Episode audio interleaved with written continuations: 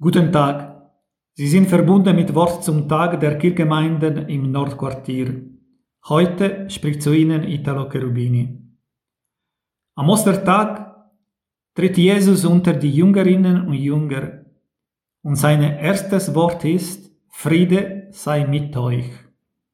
Friede, nicht etwa vor Würfe oder Wut, wie wir so oft auf Verletzungen reagieren.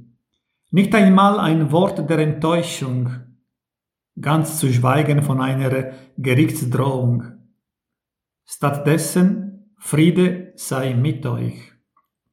Und dann zeigt Jesus den Jüngerinnen und Jünger die Wunden an seinen Händen und in seiner Seite, die Verletzungen, an denen auch sie einen gewissen Anteil haben. Auferstehung, das bedeutet für Jesus sich andere Menschen mit allen Verletzungen und Narben zeigen zu können, offen und ohne Angst. Die Geborgenheit bei Gott macht Jesus frei dafür, den Jüngerinnen und Jünger den Frieden zuzusprechen und sich ihnen in seiner ganzen Verletzlichkeit und Verletztheit zu zeigen. So begegnet uns im auferstandenen Christus der erste österliche Mensch. Ein Mensch, der so sehr von der neuen Wirklichkeit Gottes durchdrungen ist, dass er neue Maßstäbe setzen kann für das Leben vor und nach dem Tod. Ich glaube, dass Thomas, der sogenannte ungläubige Thomas, das sehr genau gespürt hat.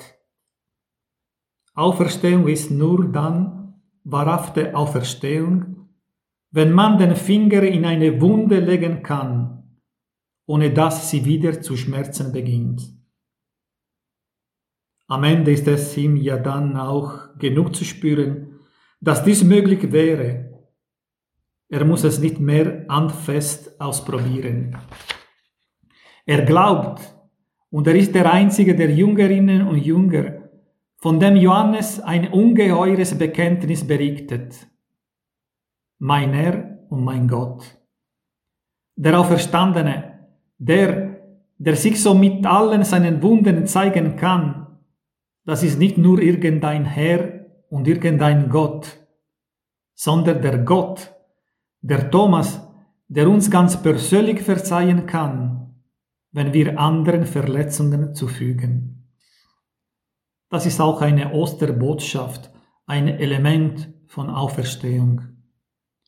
Ich wünsche uns, dass wir an den vielen guten Erfahrungen mitten im Leben lernen können, was Auferstehung bedeutet. Weil die Liebe kein Ende und keine Grenzen kennt, war die Auferstehung des Rabbis Jesus von Nazareth auch nicht einfach beendet am Abend des 9. April des Jahres 30 in Jerusalem, sondern sie geht weiter, Tag für Tag, überall auf der ganzen Welt, auch hier in Bern, auch heute. Und wer solche Auferstehungsgeschichten erlebt, der soll sie nicht für sich behalten, sondern weitererzählen. Im Namen jenes Rabbi aus Nazareth und im Namen der Frauen und Männer, die ihm nachfolgen durch alle Zeit. Amen.